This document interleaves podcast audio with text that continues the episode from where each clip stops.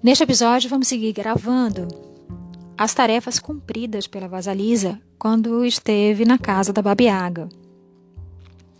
Esse conteúdo está no capítulo 3, Farejando os Fatos, o resgate da intuição como iniciação. A boneca no bolso, Vasalisa, a sabida. Vamos para a gravação da sétima tarefa: perguntar sobre os mistérios. Depois de completar com sucesso as suas tarefas, Vasalisa faz algumas boas perguntas a Yaga. As perguntas deste estágio são as seguintes: perguntar e tentar aprender mais a respeito da natureza da vida, morte e vida e de seu funcionamento. Vasalisa pergunta sobre os cavaleiros, aprender a verdade acerca da capacidade de compreender todos os elementos da natureza selvagem. Saber demais pode envelhecer a pessoa antes do tempo. Todas nós começamos com a pergunta: quem sou? Quem sou eu na realidade? Qual é a minha função aqui? A Yaga nos ensina que somos a vida, morte e vida, que esse é o nosso ciclo, que esse é o nosso insight muito particular do feminino profundo. Quando eu era menina, uma das minhas tias me contou a lenda das mulheres das águas. Ela disse que às margens de cada lago vivia uma jovem com mãos de velha. Sua primeira função era de colocar tus, que posso aprender a descrever como fogo da alma, em dúzias de lindos patos de porcelana. Sua segunda função era a de dar corda nas chaves que saíam das costas dos patos. Quando as chaves de dar corda de madeira não giravam mais, os patos caíam e seus corpos se estilhaçavam. Ela devia abanar seu avental para as almas nos instantes, no instante da sua libertação, espantando-as para o céu. Sua quarta função consistia em pôr mastus em outros lindos patos de porcelana, dar-lhes corda e soltá-los para que vivessem suas vidas. A história do Tus é uma das mais claras na descrição de como a mãe da vida, morte e vida emprega seu tempo. Em termos psíquicos, a mãe Nix, Baba Yaga, as mulheres das águas, Lakesabi e a mulher selvagem representam imagens diferentes, idades, disposições e aspectos diferentes do Deus Mãe Selvagem infundir Jus nas nossas ideias, nas nossas vidas, nas vidas daqueles que tocamos. É essa a nossa função. Espantar a alma de volta para casa é essa a nossa função. Soltar uma grande quantidade de centelhas para encher o dia e criar uma luz para que possamos ver o caminho pela noite adentro é essa a nossa função. Vasalisa pergunta sobre os homens a cavalo que viu enquanto procurava o caminho até o casebre da Babiaga. O homem de branco no cavalo branco, o de vermelho no cavalo vermelho e o de negro no cavalo negro. A Iaga, como Deméter, é uma velha deusa mãe de cavalos associada à força da égua, bem como à sua fecundidade.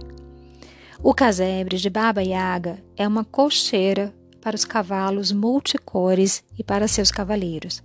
São eles que puxam o sol para que cruzem, para que cruze os céus durante o dia e que puxam a cortina das trevas para encobrir o céu à noite. Mas não é só isso.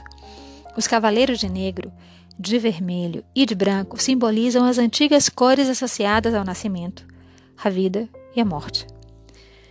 Essas cores também representam velhas ideias de descida, morte e renascimento. O negro significando a dissolução de antigos valores, o vermelho o sacrifício de ilusões mantidas anteriormente e o branco a nova luz, o novo conhecimento que deriva de ter vivenciado as duras, as duas, não duras, as duas primeiras cores. Os velhos termos usados nos tempos medievais são nigredo, negro, rubedo, vermelho, albedo, branco.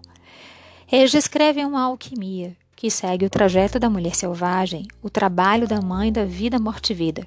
Sem os símbolos do amanhecer, da luz que sobe da escuridão misteriosa, ela não seria quem ela é. Sem o brotar da esperança nos nossos corações, sem uma luz permanente não importa se de uma vela ou de um sol, a discriminar isso daquilo nas nossas vidas, sem uma noite a partir da qual tudo pode ser amenizado, a partir da qual tudo pode nascer, nós também não teríamos nada a aproveitar da nossa natureza selvagem. As cores da história são extremamente preciosas, pois cada uma tem seu lado de morte e seu lado de vida. O negro é a cor da alma, da fertilidade, da substância básica na qual semeamos nossas ideias. No entanto, o negro também é a cor da morte, do escurecimento da luz. O negro tem ainda um terceiro aspecto. Ela é a cor associada àquele mundo entre os mundos no qual se baseia La Loba. Pois o negro é a cor da descida. O negro é uma promessa de que você logo irá saber algo que antes não sabia. O vermelho é a cor do sacrifício, da fúria, de matar e de ser morto. No entanto, o vermelho é também a cor da vida vibrante, da emoção dinâmica, da excitação, de Eros e do desejo. É uma cor considerada um poderoso medicamento para as enfermidades psíquicas, uma cor que desperta o apetite. No mundo inteiro, existe uma figura conhecida como a Mãe Vermelha. Ela não é tão conhecida quanto a Madonna ou a Mãe Negra, mas é a guardiã das coisas que passam. Suas graças são especialmente procuradas por quem, por quem está para dar a luz.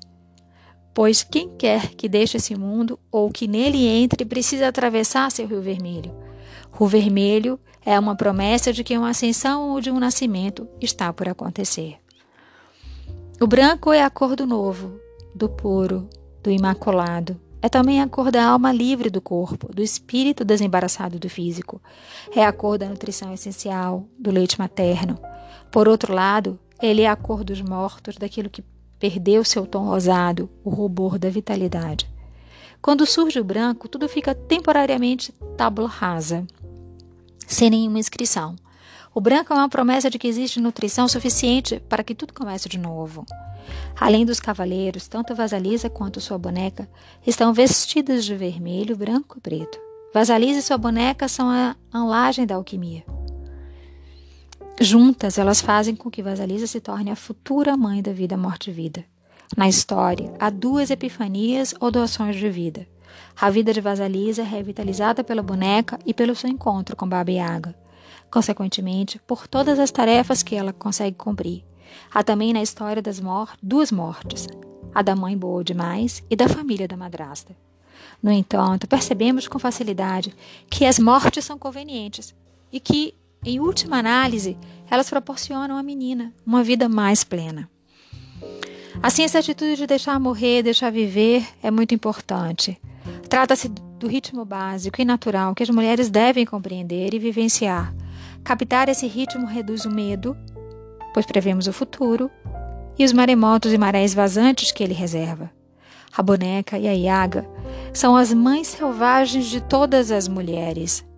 Elas fornecem os penetrantes dons intuitivos a partir do nível pessoal, assim como do divino. É esse o ensinamento e o paradoxo extremo da natureza instintiva. É uma espécie de budismo dos lobos. O que é um é dois.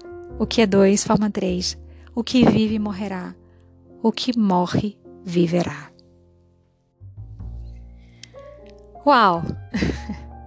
É isso que Babiaga quer dizer quando avisa que saber demais pode envelhecer a pessoa antes do tempo. Na voz da Yaga, saber demais pode envelhecer a pessoa antes do tempo. Há uma quantidade determinada de coisas que todas deveríamos saber em cada idade e cada estágio das nossas vidas. Na história, conhecer o significado das mãos que aparecem e espremem o óleo de milho e da semente de papoula, dois medicamentos que por si sós podem ser revitalizantes e fatais, é querer saber demais. Vasalisa faz perguntas sobre os cavalos, mas não sobre as mãos. Quando eu era jovem, perguntei a Bugana Robnovich uma contadora de história já idosa do Cáucaso, que vivia numa minúscula comunidade rural russa em Minnesota, a respeito da Baba Yaga. Como ela encarava essa parte da história na qual Vasalisa simplesmente sabe que deve parar de fazer perguntas? Ela olhou para mim com aquele olhar sensível de um cachorro velho e respondeu: Existem coisas que ninguém pode saber. Abriu um sorriso fascinante, cruzou os tornozelos grossos e deu a questão por encerrada.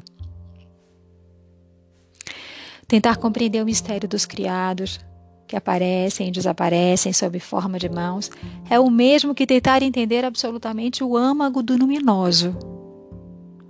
Hal afastava a Lisa dessa pergunta. A boneca e a Yaga previnem a menina para que não invoque em excesso a força luminosa. E isso é correio, porque, embora visitemos o além, não queremos ficar extasiadas e, portanto, presas por lá. Nessa parte, a Yaga faz alusão a um outro conjunto de ciclos da vida feminina. À medida que a mulher passa por eles, ela compreende cada vez mais esses ritmos femininos interiores, dentre eles os ritmos da criatividade, da aparição de filhos psíquicos e talvez de filhos humanos também, os ritmos da solidão, da brincadeira, do descanso, da sexualidade e da caça.